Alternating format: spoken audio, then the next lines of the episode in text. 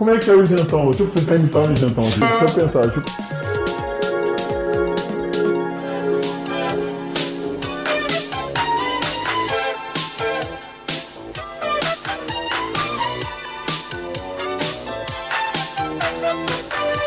Liberais, prudência e sofisticação.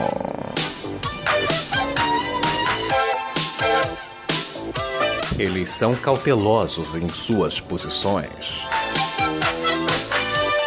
Eles dão as costas aos fanatismos. Curtem uma mão invisível. Polarização?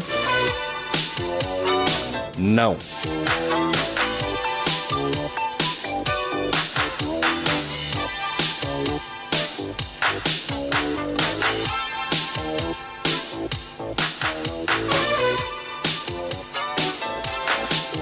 Современный силуэт стал более Eles мягким. vestem bem qualquer roupa. Новая манера носить костюм. Свободно и непринужденно. mas sem fundamentalismos.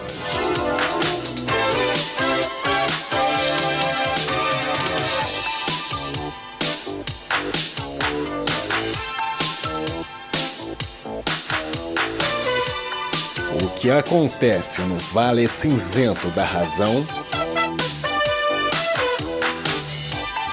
fica no Vale Cinzento da Razão.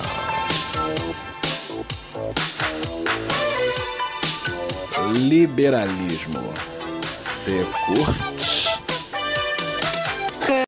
Fala pessoal, sejam bem-vindos ao Zetão Cast, o podcast onde ninguém fica em cima do muro. E antes de entrar no assunto do episódio, eu peço para que vocês baixem o aplicativo Red Pilados, que é um agregador de podcasts de direita, podcasts conservadores, que está disponível no Google Play Store para Android. Também siga o perfil do Twitter Astronave Sonora, que dá sempre a notificação do episódio do seu podcast favorito que saiu lá no aplicativo. Você pode ouvir o episódio do seu podcast favorito diretamente do aplicativo, mas você pode baixar o episódio para ouvir depois. Então vale muito a pena baixar o Red Pilados, tem muito podcast bacana por lá, além aqui do Zentoncast.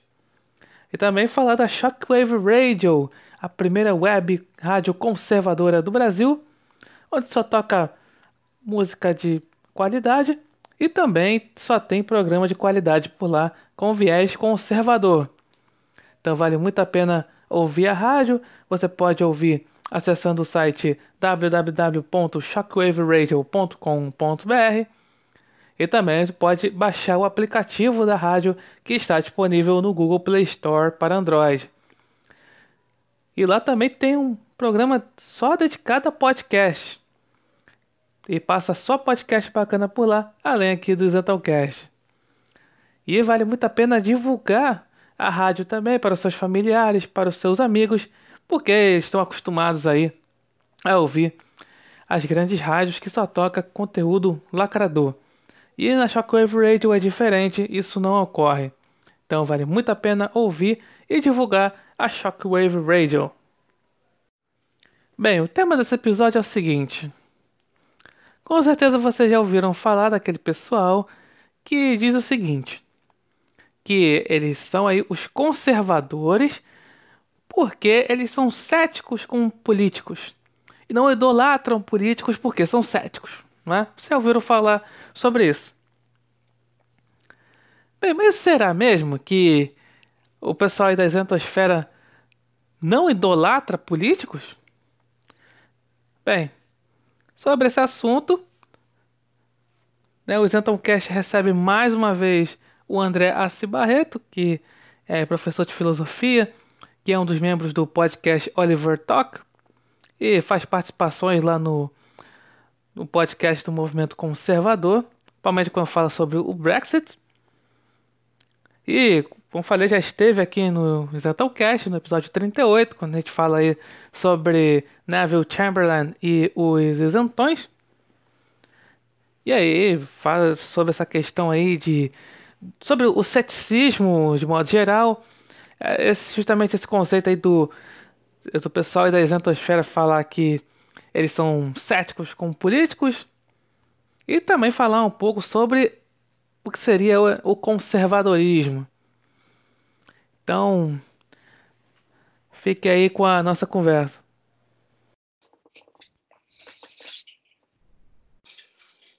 É, muito bem, André. Mais, mais uma vez, é, obrigado aí pela presença aí, mais uma vez aqui, do, aqui no Zetão Cash. E dessa vez fala o seguinte. É, vejo sempre o pessoal aí da Zetosfera falar sobre essa questão de que é conserva, são conservadores e, como conservadores, eles falam que não, são céticos na política. Isso procede? Meu caro, boa noite aí, muito obrigado pelo convite mais uma vez. É um prazer estar aqui no Isentão Cast. E é o seguinte, você sabe que é, essa é uma questão, essa questão que você me colocou, é uma questão que eu refleti em dias recentes aí, e eu acho que é muito importante é, pontuá-la com, com, clareza.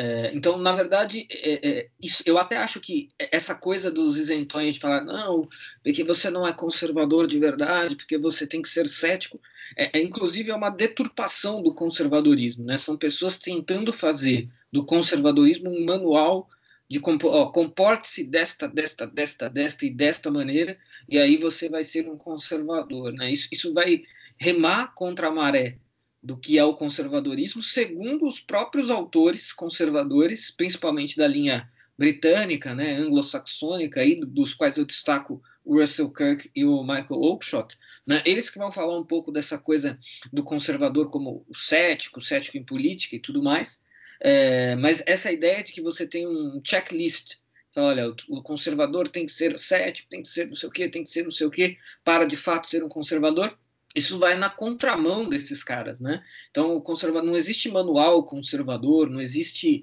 é, é, é, livro, texto básico do conservadorismo, né? O próprio Russell Kirk coloca isso, né?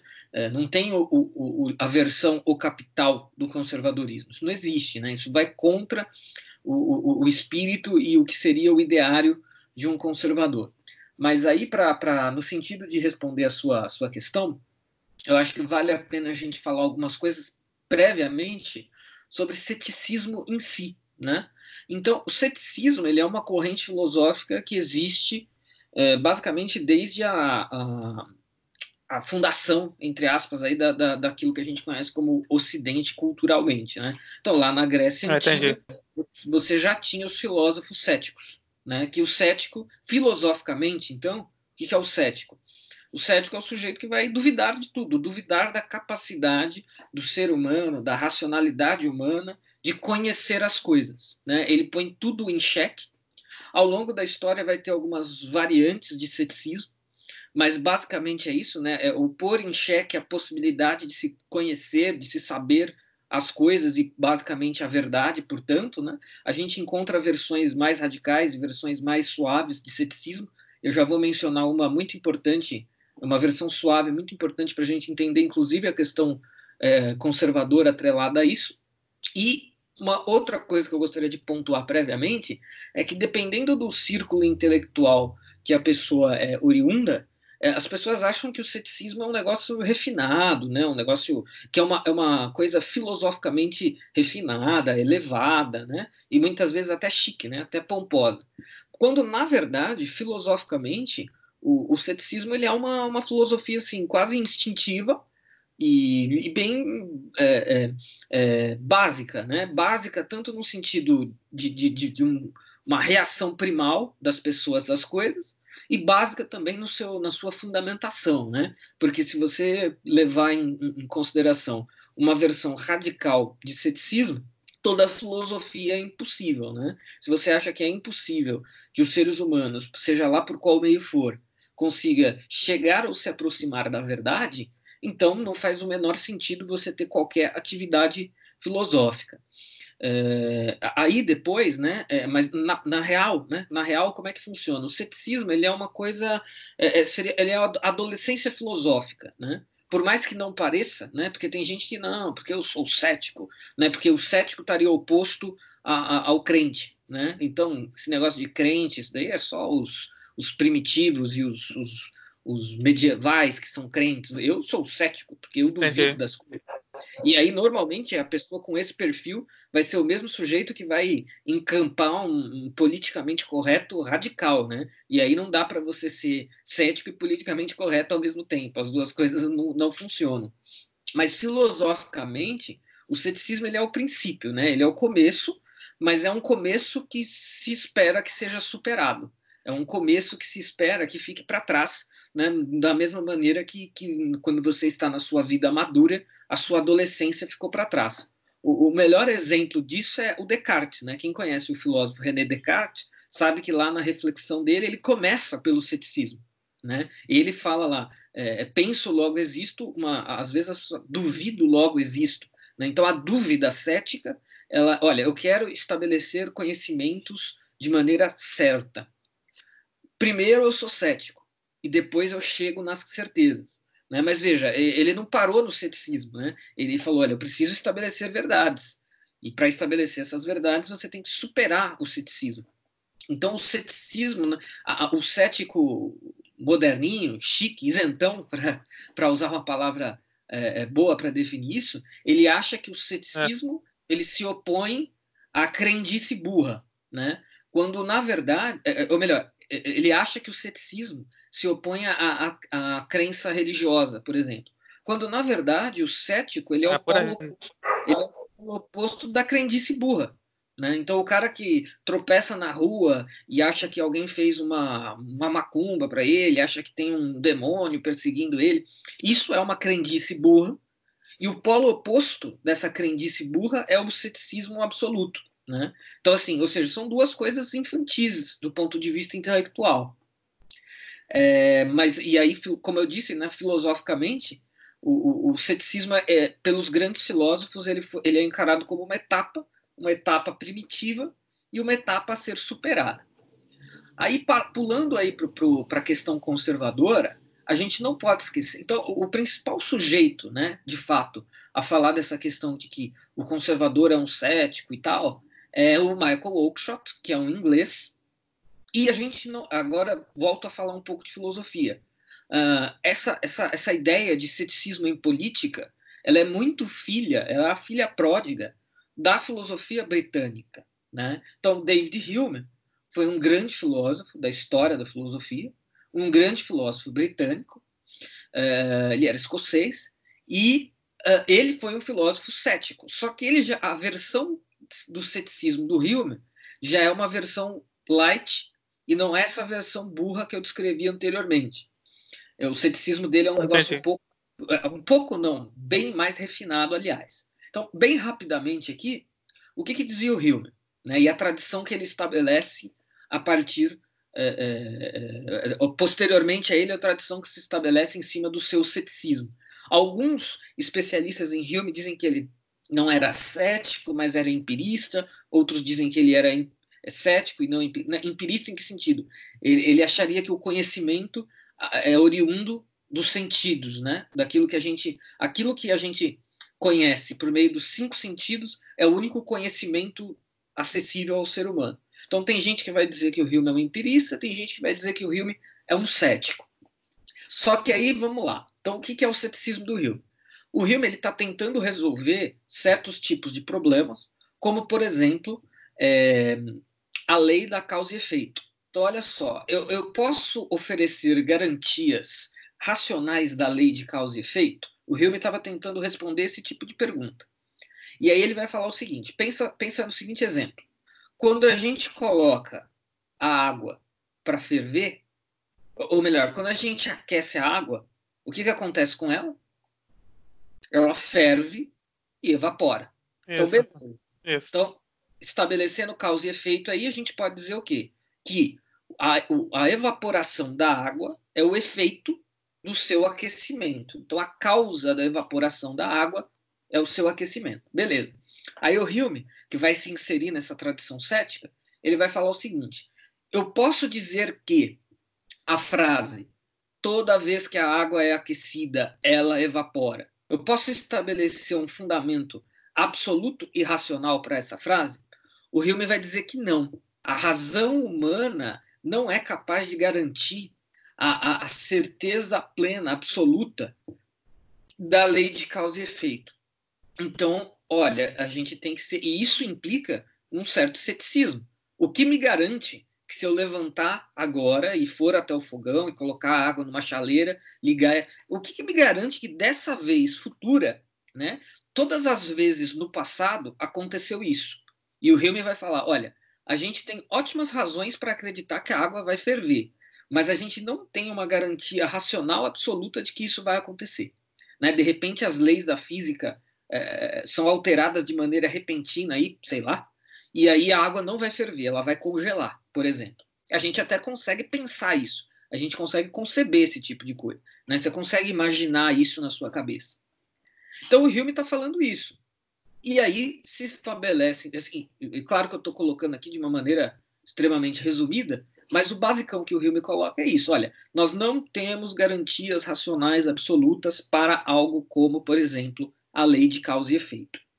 Isso implica num certo ceticismo, né? Eu tenho que, se você pega a reflexão do Hume e leva ela a sério, isso te coloca em condições complexas de, por exemplo, fazer afirmações absolutas futuras o sol vai nascer amanhã. Olha, você te, a frase teria para ser precisa para um Hilmiano, né, para um seguidor do Hilme, teria que ser: todos os dias no passado até hoje o sol nasceu. Isso é um forte indicativo de que o sol vai nascer amanhã, mas eu não tenho nenhuma garantia racional e absoluta para dizer que isso vai acontecer. E para o Hume é isso. O que a gente tem é a experiência passada né? Por que, que alguns dizem que ele é um empirista? Porque a nossa experiência constrói a nossa memória. E na nossa memória a gente tem que, toda vez que a água é aquecida, ela ferve e evapora, todos os dias o sol nasce e por aí vai. É, então, com base na nossa experiência, a gente pode ter um bom palpite. Mas lá no fundinho, a gente é cético, né? Porque o, o, o sujeito que quisesse, ser, que quisesse ser preciso, ele diria o quê? não existem garantias de que todas essas coisas vão acontecer amanhã. Então, beleza, isso, isso é um quadro geral do que, que é o ceticismo humeano. É... E isso vai ser muito influente por toda a filosofia inglesa subsequente ao Hume. E a, a gente encontra um eco disso na fala do Oakeshott, né, que é um filho dessa tradição britânica, obviamente, ele é um britânico, um, um filósofo, etc. E aí isso vai ter uma certa. Né? Então, eu não estou falando que existe uma relação direta, mas eu estou falando aqui a formação dos filósofos britânicos tende a levar em conta esse ceticismo do qual que é formador da cultura britânica. Isso também vai colocar um, um ponto interessante que às vezes eu vejo as pessoas discutirem, mas de uma maneira ainda muito insípida, que é a questão de se nós, brasileiros, devemos ser conservadores ingleses, se a gente deve é, é, é almejar, é, é, emular o conservadorismo britânico, etc, etc. E aí, quando a pessoa diz, olha, o conservadorismo britânico ele surge num bojo diferente e alheio a nós, isso é verdade, isso não dá para negar. Então, por uhum. exemplo, tudo isso que eu explanei até agora é estranho para nós. Isso não é constitutivo da nossa cultura, né? na cultura brasileira. É, é, se é que existe cultura brasileira, mas aí não tem problema, porque a gente pode falar de cultura ibérica. Então, o ceticismo está nas raízes da cultura ibérica barra brasileira? Não, não está. Né? Está lá no, no, na, na, na cultura britânica, isso vai ter reverberações nas visões políticas do, dos ingleses, inclusive dos conservadores. Muita gente considerava o próprio Hume um conservador. Né? Isso também é controverso entre os comentadores do Hume, mas existem aqueles que dizem que politicamente a gente pode dizer que o Hume era um conservador. É, e aí vem lá o seu Oakeshott e diz que, olha, os conservadores devem ser céticos com a política. Mas aí, então, e aí, né? Como é que é? Devemos ou não devemos ser? Eu, particularmente, né, e aí sou eu fazendo análise, Acho que sim. Acho que é uma boa. Ser cético. Só que a gente tem que entender, e veja, isso não é culpa do Oakeshott. O errado na história não é o Oakeshott. O errado são os isentões que querem usar isso como uma cartada, né? Eles querem usar isso como uma carta mágica. Né? Ó, não, opa, você não pode elogiar o governo, você não pode fazer porque você tem que ser cético, porque você é um conservador. Isso é furada, E isso é uma furada que a gente tem que pôr na conta dos isentões e não do Oakeshott. Por quê? O Oakeshott, e aí que eu acho que a questão do ceticismo é válida e é boa e é algo que eu tomo para mim, é a, o conservador ele é um cético em política no sentido que ele duvida da capacidade humana de criar uma ordem social perfeita, né? Então chega lá o comunista e fala: não, é só a gente fazer a revolução comunista, abolir a propriedade privada, destruir a, existência de classes, e aí, se você seguir esse plano, se você seguir esse projeto, como resultado, a gente vai obter uma ordem social perfeita. É disso que o conservador duvida. Né? É dessa capacidade da razão humana de articular, por meio da política, uma ordenação social perfeita. E aí eu acho que o ceticismo em política do conservadorismo eu acho legal. Né? Eu acho que isso está na natureza do conservador. Só que isso é até prévio. A gente consegue é, fazer uma arqueologia disso no Gênesis da Bíblia. Né? Então é claro que foram lá os conservadores britânicos que, que, que é, teorizaram em cima disso, mas a gente pode buscar isso na Bíblia. Então, quando a, a gente pode interpretar o pecado original como uma, uma. A gente pode tirar conclusões céticas do pecado original, que é o, é o seguinte: o ser humano é um ser caído, é um ser que enfrentou a queda. E por enfrentar a queda, ele é imperfeito. Como é que um ser imperfeito vai criar qualquer coisa perfeita, inclusive é, um ordenamento social? Não vai. Né?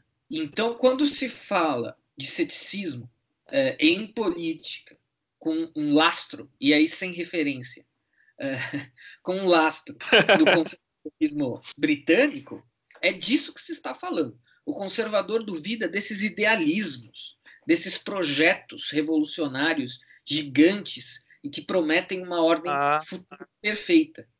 Isso sim. Agora, também é verdade e também é dito pelos mesmos autores que os conservadores têm duas coisas. Eles preferem o que é familiar ao que lhe é estranho. E eles preferem aquilo que já funciona em relação a promessas de funcionamento melhor futuras. E aí, então, ou seja, quando a gente faz um elogio pontual ao governo e a gente está falando de um, por exemplo, de um governante que me é familiar, a gente consegue fazer essa interpretação. Então, que governante que a gente tem? A gente tem um governante autêntico, a gente tem um governante é, é, é, com elos com as pessoas comuns, a gente tem um governante que, com o qual nós nos identificamos, ou seja, que me é familiar. E o conservador também prefere aquilo que lhe é familiar em detrimento daquilo que lhe é estranho. Então não dá para a gente simplesmente sacar essa cartinha do ceticismo aí, né?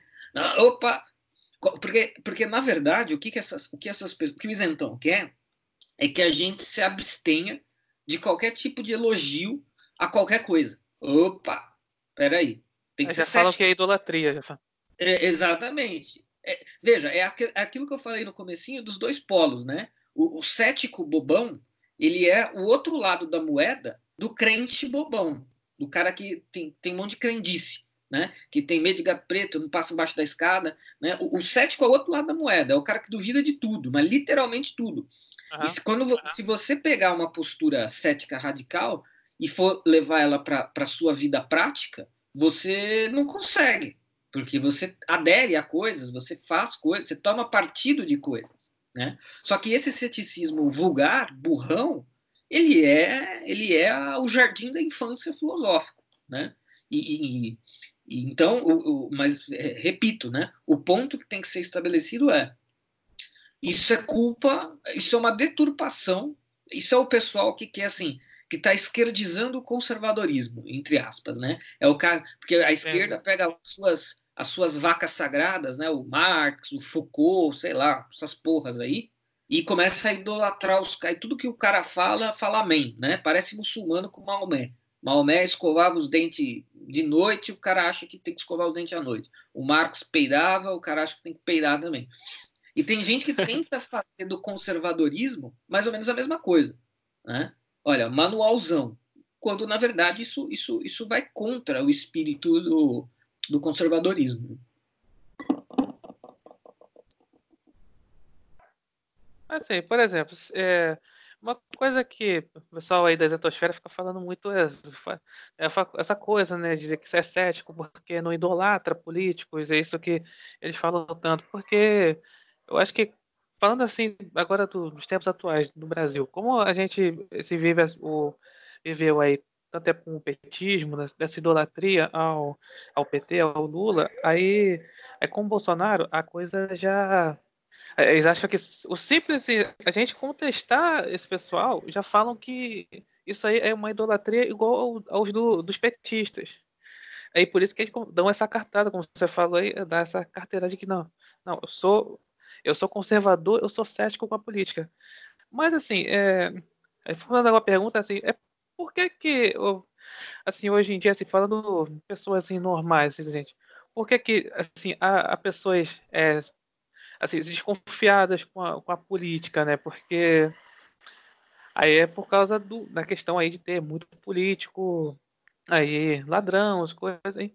Aí quando aí chega assim o Bolsonaro, que vem com essa coisa de assim que o que é o mais importante, dizer que não tem assim esquema de corrupção, mas aí quando ele, quando ele, chega lá na presidência e esse pessoal chegou a apoiar a, ali o Bolsonaro por um momento, aí quando começou a apertar ali quando o governo precisava deles, eles já correram. E aí, então por que que assim, eles preferem esse acabaram aí abandonando assim, porque eles achavam se conservador, mas aí vieram com, com essa cartaz. Assim, como é que você acha que aconteceu assim para eles disseram conservadores, aí, aí abandonaram o Bolsonaro porque eles acharam aí que ele estava sendo um governo tipo assim, como o do, da esquerda. É, qual, o que, que você acha que aconteceu? É por uma razão muito simples. E esse é um ponto importante também. Além deles estarem usando a cartada de serem céticos, ou, ou, ou de esperar que nós fôssemos céticos, meramente como um, um, um ardil retórico, eles próprios não são céticos, né? Enquanto você estava falando, eu só não quis te interromper, mas enquanto você estava falando aí, é, é, para esse mesmo pessoal que cobra ceticismo de nós, começa a falar de Amoedo para os caras, para você ver para onde vai parar o ceticismo. É verdade. Eles enfiam o ceticismo na bunda rapidinho, né?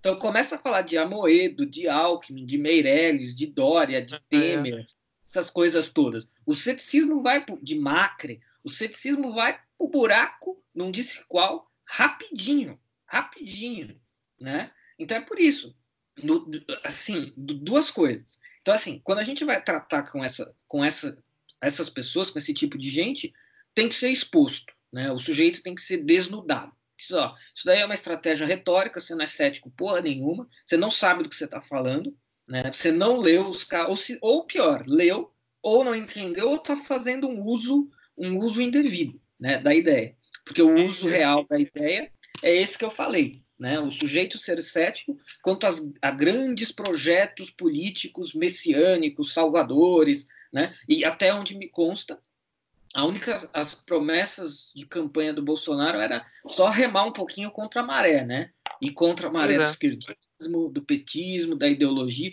Eu não lembro de, apesar dele ser Messias, eu não lembro em nenhum momento dele ter prometido é, salvar o planeta, o Brasil, salvar, é. entendeu? É. Isso até pode parecer um pouquinho na raia miúda bolsonarista, mas não é o discurso geral, não.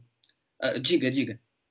É engraçado que é, eles falam que justamente isso aí que quem assim elogia Bolsonaro, elogia o governo é aí, fica taxado de de idólatras que aí querem aí salvadores da pátria, mas eles próprios, o pessoal das atmosferas querem o Messias de centro, coisa que eu falo aqui no podcast bastante, essa coisa do eles querem o Messias de centro e aí fica aquele cara que, que vai, salvar, vai salvar dos extremismos, é isso que também é muito importante para esse discurso é, centrista, né, isentista, né, essa coisa de é, somos contra os extremismos, é, somos céticos porque somos contra extremismos, somos contra políticos.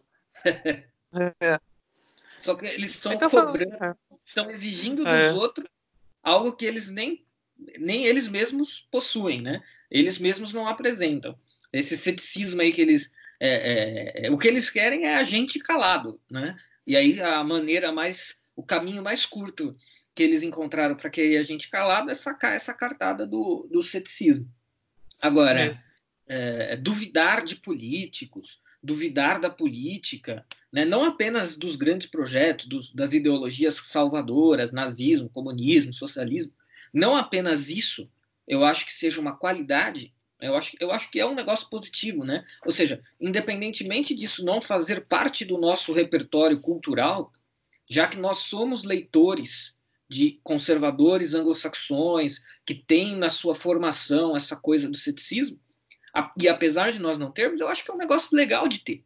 Já que a gente lê os caras, diz que aprende com os caras, essa, esse é o tipo de característica que eu acho positiva de ser, de ser absorvida. E é claro que ter algum ceticismo é, é, é bom. Né? Ter algum ceticismo é bom. É, porém, é, de, de, uma maneira inteligente, né? de uma maneira racional. E aí, no fundo, no fundo, é, é, a gente pode fazer a seguinte leitura.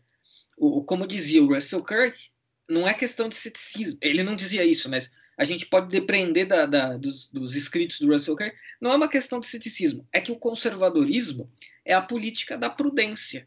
E quando você é prudente, né, você tem um ceticismo melhorado. Então você não vai sair aceitando qualquer porcaria, você não vai sair acreditando em qualquer promessa mirabolante, você não vai sair acreditando em idealismos, em ideologias salvadoras. Por quê? Porque você é prudente. Só que a prudência é isso e muito mais, né? Então, você, ou seja, é bem aquilo que eu falei no início.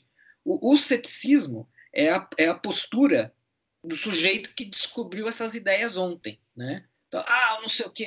O cara leu o Oakeshott ontem à noite. Ah, não, a gente tem que ser cético, porque o ceticismo e política, entendeu? Depois vai amadurecendo, né? O cara entende, lê de novo, interpreta, lê, lê outros, e aí ele entende qual que é essa pegada. Porque não muda em relação a, a, a retrospectivamente olhar para a política e para a história do Ocidente é, é, para trás, o ceticismo é como eu disse, uma posição filosófica que tem a sua utilidade, né? Porque você começa desacreditando de tudo e depois você vai construindo o seu prédio.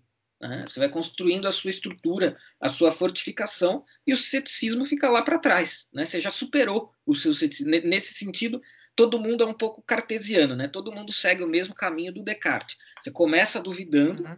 para depois estabelecer a, a, as certezas ou alguma certeza. Né? É, é, até curioso aqui, só, só uma historinha bem rápida.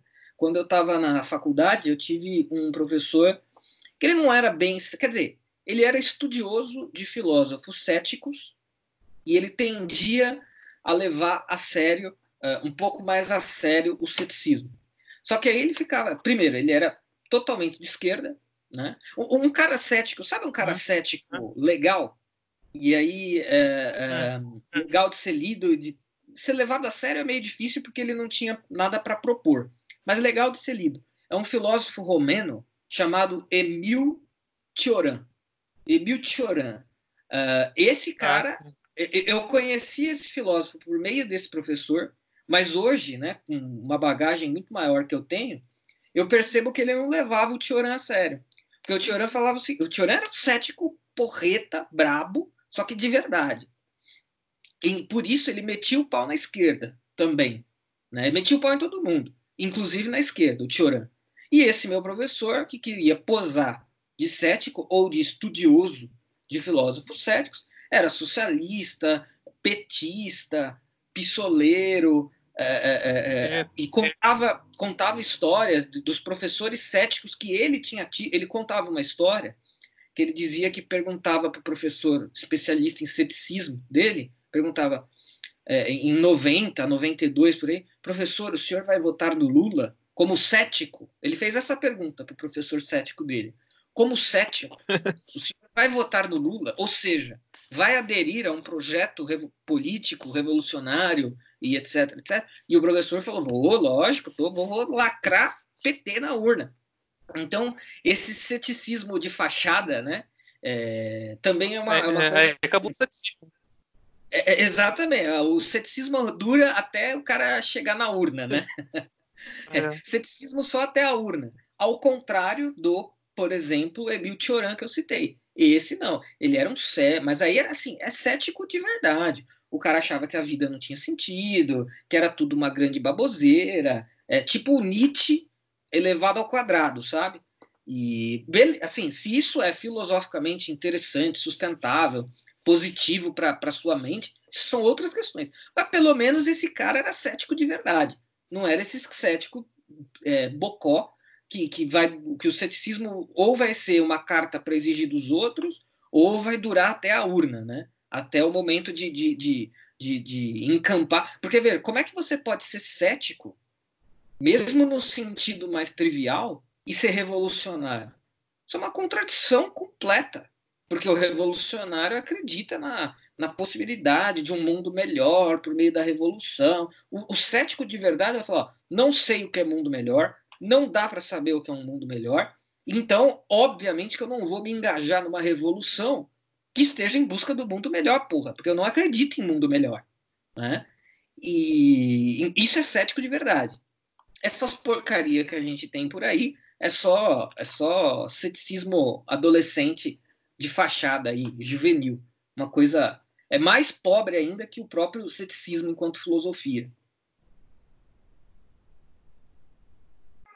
Nossa, é, falando agora, vamos falar sobre essa questão do seguinte, sobre é, conservadorismo mesmo em, em si. É, assim, quando você fala em conservador, já logo imagino, claro, o pessoal da esquerda fica falando logo que Ai, meu Deus do céu, assim, é, são religiosos fanáticos que são, acho que lá, querem, querem proibir, é, são fiscais do rabo alheio, como falam Exato, muito. é. Mas, mas assim, qual seria assim, a diferença de, de conservadorismo com o, o, moralismo, com o puritanismo?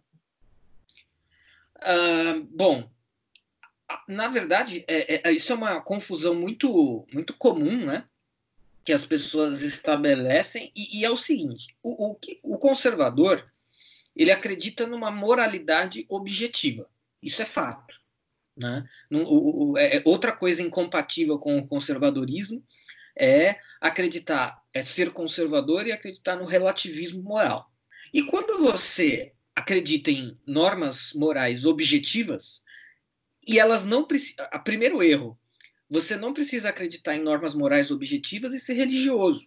Né? Ah, mas isso é difícil. Bom, concordo que é difícil, mas não é esse o ponto. Né? Hoje em dia, na, na, na filosofia acadêmica, hoje, a gente tem diversos platonistas.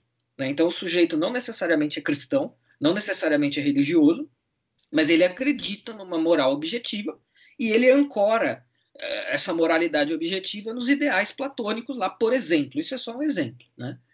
Eh, então, assim, a relação entre puritanismo e, e, conservadorismo vem um pouco disso, né? O cara acha que sim, eh, e aliás isso é um negócio muito interessante. A Ana Campanholo, ela deu uma entrevista na Jovem Pan ano passado e eu até usei isso em aula depois é, em que ela fala, ela estava falando sobre divórcio. Aí ela falou que é contra o divórcio. Ela, é, ela pessoalmente é contra o divórcio. E aí um daqueles babacas lá da bancada da, da Jovem Pan falou: então você quer proibir as mulheres de se divorciar? Não, não, meu amigo. O fato de eu ser contra, não quer, eu não vou proibir você de fazer sexo por trás, de se divorciar. Não, não. Eu apenas acho que isto é errado porque eu sustento uma moralidade objetiva que, que, de acordo com ela, certos tipos de comportamentos são errados. Agora, você quer fazer, faça. Ué, paciência. Problema seu.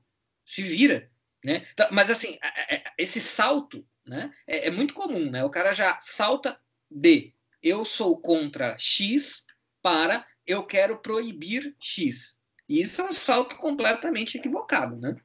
Então, mas assim, como normalmente. Então, vem um pouco disso, tem um pouco a ver com. Porque o puritanismo em si, o que é o puritanismo de fato? Né? Ele é a leitura que certos grupos protestantes fizeram da Bíblia. Né? Que é uma, olha, a gente propõe uma interpretação, uma leitura pura da Escritura.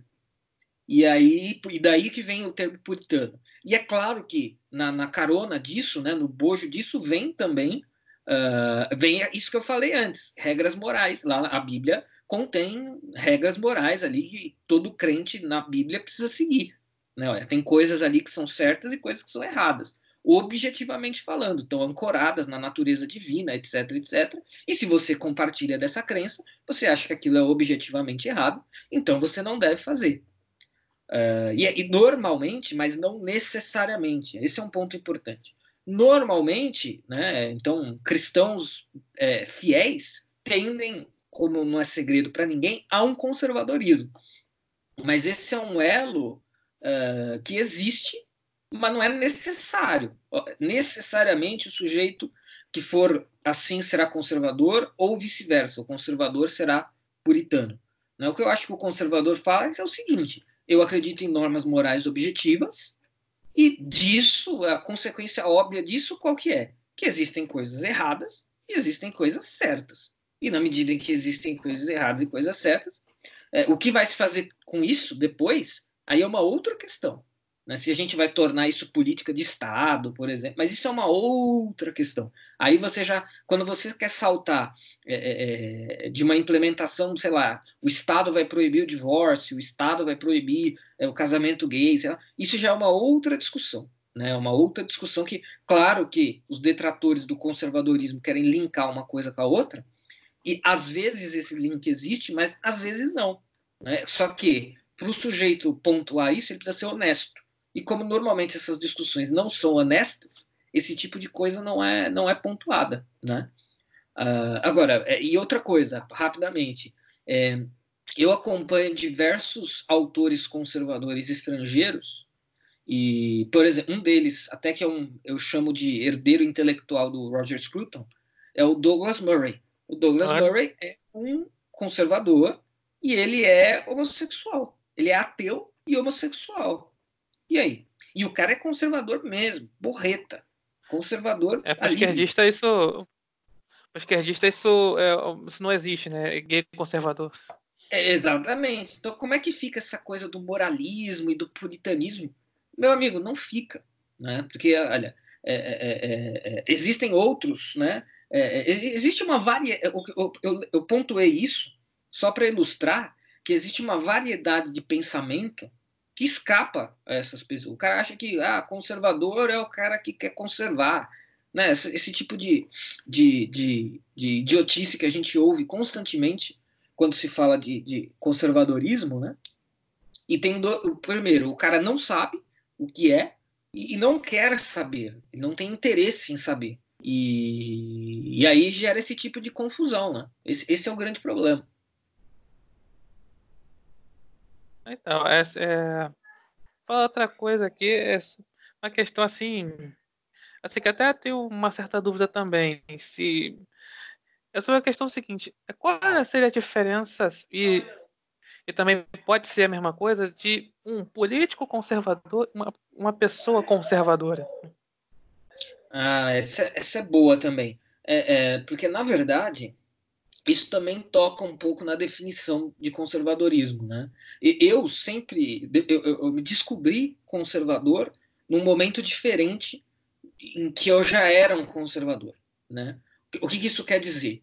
Isso também tem um pouco a ver com essa tradição britânica que a gente estava falando, de que diz que o conservadorismo é um estado de espírito, é um humor, né? é, um, é, um, é uma condição é, é, é da, da, da alma do sujeito. Então, é, é, é, ou seja, o, o, conservadorismo não é só política. Aliás, muito pelo contrário, o conservadorismo ele é não político ou muitas vezes até antipolítico. Né? Isso é até um problema de militância para conservadores, porque o que, que o conservador quer? O conservador quer ter a vida dele normal, só isso. Né? Quer ter a família dele, ter, ele quer ter a sua vida privada, ponto. Né? Ir igreja livremente, nutria as suas relações familiares livremente. E, e o que, que, isso tem a ver com política imediatamente? É, não muito. Né? Isso acaba tendo a ver com política, porque a política é um negócio que se engrandeceu muito no, no, no Estado moderno Então, muitas vezes, você ir à igreja acaba se tornando uma questão política. Você nutrir relações é, é, normais e naturais com a sua família acaba se tornando uma questão política. Mas, na verdade, não é ou não deveria ser. E isso tem muito a ver com o conservador também, né? Agora, um político conservador é alguém que vai pegar esse humor, esse estado de espírito, essa condição, e vai ver como que isso se expressa num contexto mais amplo de Estado, de política, de sociedade, etc, etc. Uh, mas assim, é, é, é, é, o sujeito que tem a vocação conservadora e decide partir para o campo da política, não talvez para implementar coisas, mas para garantir essas liberdades é, a, a, aquelas pessoas conservadoras normais, né? Então é que, que é, um meio, é meio que aquela coisa assim, grosseiramente falando, né? É o tiozão, tiozão do churrasco, né? O que, que o tiozão do churrasco é? Ah, o tiozão do churrasco é um, é um conservador in natura, digamos, né? Ele é o, o, o ele tem valores conservadores, e, e, e, tudo mais, só que ele não sabe, ele nunca leu autores conservadores, ele nunca se definiu como conservador, talvez ele não saiba, talvez ele não ligue, e ele não está errado nisso. Né? Nem todo mundo precisa ser vidrado e fissurado em política como a gente é, mas acho que tem a ver um pouco. Ele tem o, o, que, os, o, que, o que quer que sejam os humores conservadores, o, o, o sujeito normal tem, e, e, beleza, e ele pode passar a vida inteira, inteira dele tendo isso e sem saber que o nome disso é, é conservadorismo, né? Na, na, verdade, ele só é normal, é só isso. Ele não acorda de manhã pensando em política, não, não almoça política, não janta política, não tem um plano ideal para reformular o mundo, ele só quer simplesmente tocar a sua vida normalmente. Isso, isso tem a ver também com, com o conservadorismo. Né? Um conservador é isso, é o sujeito que quer tocar sua vida normalmente, de preferência, sem a ingerência, sem a interferência de, de, de projetos políticos abilolados e agigantados que atrapalhem. Tal, talvez o despertar dele para o conservadorismo seja esse, né? Quando a política bate na porta dele, ou, ou, quando o Estado quer sentar em cima da cabeça dele, é, opa, peraí, isso aqui não é legal não gosto disso, isso aqui não é para mim. Aí é talvez é ele venha buscar, né? Buscar, opa, peraí, é, o que, que eu sou? Por que, que eu sou contra isso? É, aí ele vai ter o choque que muitos de nós tivemos, talvez em algum momento da vida, né? Fala, opa, eu não tô sozinho. Nossa, eu acho que isso aqui não é legal, hein? Esse negócio aqui do Estado querer deitar na minha cabeça, esse negócio de querer interferir nos mínimos detalhes da educação que eu dou para o meu filho, esse negócio de, de, de, de, olha, não, minha filha vai entrar no banheiro com um marmanjo de perna cabeluda. Opa, peraí, isso não tá legal. Tem alguma coisa errada aqui. E aí, quando, aí é que ele vai ter o salto, né? Do, do, do da, da sua condição conservadora em natura para uma condição conservadora mais digerida, né, mais refletida. Claro, isso pode acontecer ou não, né? mas eu digo, isso é uma possibilidade e muita gente é, é entra para esse mundo, entra para esse universo a partir dessa porta. Né? Ah, então, então assim, é... então para finalizar aqui, é... assim, você falou assim, de, assim do início que o pessoal aí da exatosfera fala que arrogam em dizer que é, são é, conservadores, porque são céticos, você falou que pega muito da, daquela coisa do, de autores britânicos na questão de conservadorismo. Mas, então, é, assim, autores brasileiros, assim, conservadores de verdade, assim, quais seriam, assim? Ótimo. Olha, primeira coisa, eles existem, tá? Acho que essa é, é, é até uma coisa importante de ser, de ser registrada existem autores é verdade. brasileiros. A gente aqui, e eu acho que essa é uma tarefa.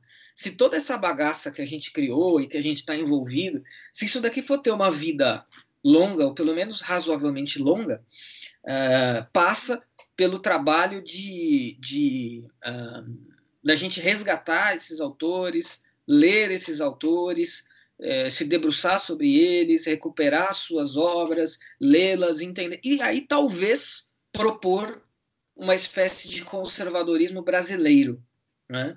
É, até quando o Roger Scruton veio para o Brasil, gerou uma pequena polêmica, de, de, devido a uma, uma, interpretação equivocada de uma fala dele, né? Porque ele falou assim: ah, vocês deveriam ter sido colonizados pela Inglaterra. E aí acharam que ele estava dizendo isso, tipo, do nada. Mas ele estava dizendo isso no seguinte sentido: se vocês querem tanto emular o conservadorismo britânico, seria muito melhor se vocês tivessem sido colônias, colônia inglesa, britânica, porque aí vocês iam ser, por consequência, muito mais herdeiros da cultura britânica do que vocês são, tendo sido colonizados por, pela, por Portugal, por um país ibérico. Né? pois é. Então foi isso que ele quis dizer. Agora, como não esse não é o caso, então cabe a gente buscar, primeiro, né, uma, essa, buscar essa herança portuguesa, caso a gente queira isso, né, eu estou falando.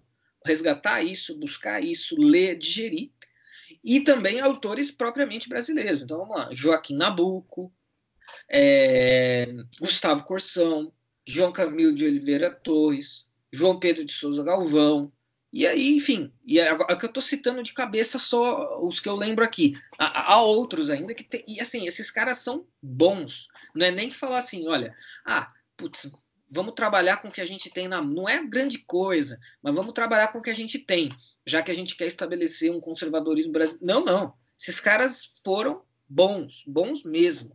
Né? Uh, e até aí, caso alguém queira, aí depende da, vinculação e do viés da pessoa. Pode buscar nesses autores, ou até no, no, no pessoal é, é, Plínio Corrêa de Oliveira, uh, e por aí vai. Esses caras mais vinculados a uma coisa mesmo bem católica, né? É, TFP e, e, por aí vai. Família Real brasileira, né? Que, é, que é, pelo menos os, os herdeiros mais recentes são profundamente influenciados pela TFP e tudo mais. Uh, mas assim, mesmo que a pessoa não queira seguir esse caminho, tem esses outros, que, José Oswaldo de Meira Pena, né? Uh, que existem, né? eles existem. É que eles. É, mas eu acho que assim, tem, tem dois sentidos nisso, né? Tem o fato de, de, de que o que chegou na mão primeiro foram os britânicos, né? Então houve uma febre, né? Todos esses caras foram traduzidos para o português maciçamente nos últimos anos. Roger Scruton, Michael Oakeshott, Russell Kirk, por aí vai. Então, assim, na, na sede, né, na, na, ânsia de ter literatura conservadora na mão, uh, o que acabou chegando em mãos foi justamente isso. Uh, tem, tem esse lado, e tem o lado também de, sei lá, né, de uma coisa meio, meio vira-lata, de ó, vou buscar lá fora, porque lá fora tem, aqui não. Não, aqui tem. Aqui tem e é bom. Cabe aí é, é, é a gente, inclusive nós, é, trabalharmos é, no resgate dessas, dessas coisas. Mesmo que, no final, a gente chegue na conclusão, olha, não, o que é legal mesmo é o conservadorismo britânico. Pode ser, pode ser mas que é necessário fazer esse movimento né, de busca, de resgate, de leitura, de compreensão, é, e já tem algumas pessoas fazendo, né? Gustavo Corsão está sendo republicado, Meira Pena está sendo republicado, João Camilo de Oliveira Torres está sendo republicado, todos esses nomes que eu sei, só o Galvão que eu, que eu acho que não está sendo republicado, mas é, é, é, é grande parte desses autores tem gente trabalhando com eles, né? Tem gente em, em cima buscando. E aí talvez trabalhar menos com essa herança, com esse background cultural cético, que é natural para o, o conservador britânico, e mais com referências uh, nacionais, aí, que, em que o ceticismo não vai, não vai ser o substrato. Né? Se você buscar esses autores brasileiros que eu citei, o substrato intelectual deles não é o ceticismo. Né? O substrato intelectual deles é mais uma coisa católica, digamos. Agora, é isso que nós somos, né? Nós somos um país de formação católica, né? Eu, eu não caio nessa balela de que o Brasil é um país católico, mas, é, porque católico, catholic in number only não funciona. Mas é a herança desses gigantes do conservadorismo brasileiro é uma herança católica, né? E por formação o Brasil é um país católico que demarca o surgimento do Brasil, a celebração de uma missa e por aí vai. Ou seja, algo até que inclusive vai na contramão do ceticismo. Né? É, então, se você vai ter uma fundamentação substrato religioso, não é cético. Ah, mas o cético é melhor. Isso é outra questão. Se é ou se não é, não sei. A gente não vai colocar isso aqui agora. Mas que, é, é, é que a, a, nossa base é outra, é outra, de fato. Ah, então tá. Tem... Então, André, muito obrigado mais uma vez por aqui no Zetoncast. Realmente, eu, assim, eu, eu aprendo muita coisa aqui com, com você, com certeza quem está ouvindo também aprende. Muito obrigado mesmo. Ah, o prazer é meu. Eu, eu é, depois que eu participo na segunda vez, eu já começo a falar que eu estou em casa. Então, se na próxima eu é, se eu me autoconvidar, não se surpreenda, hein? Ó, vamos gravar aí tal coisa, não sei ah, o quê. Tudo bem, tudo bem. nem casa, eu fa... que nem eu faço lá com o pessoal do movimento conservador, com a, com a né? E, e, eu falo que eu já chego abrindo a geladeira e pondo o, o pé na mesinha de centro da sala, hein? Toma cuidado.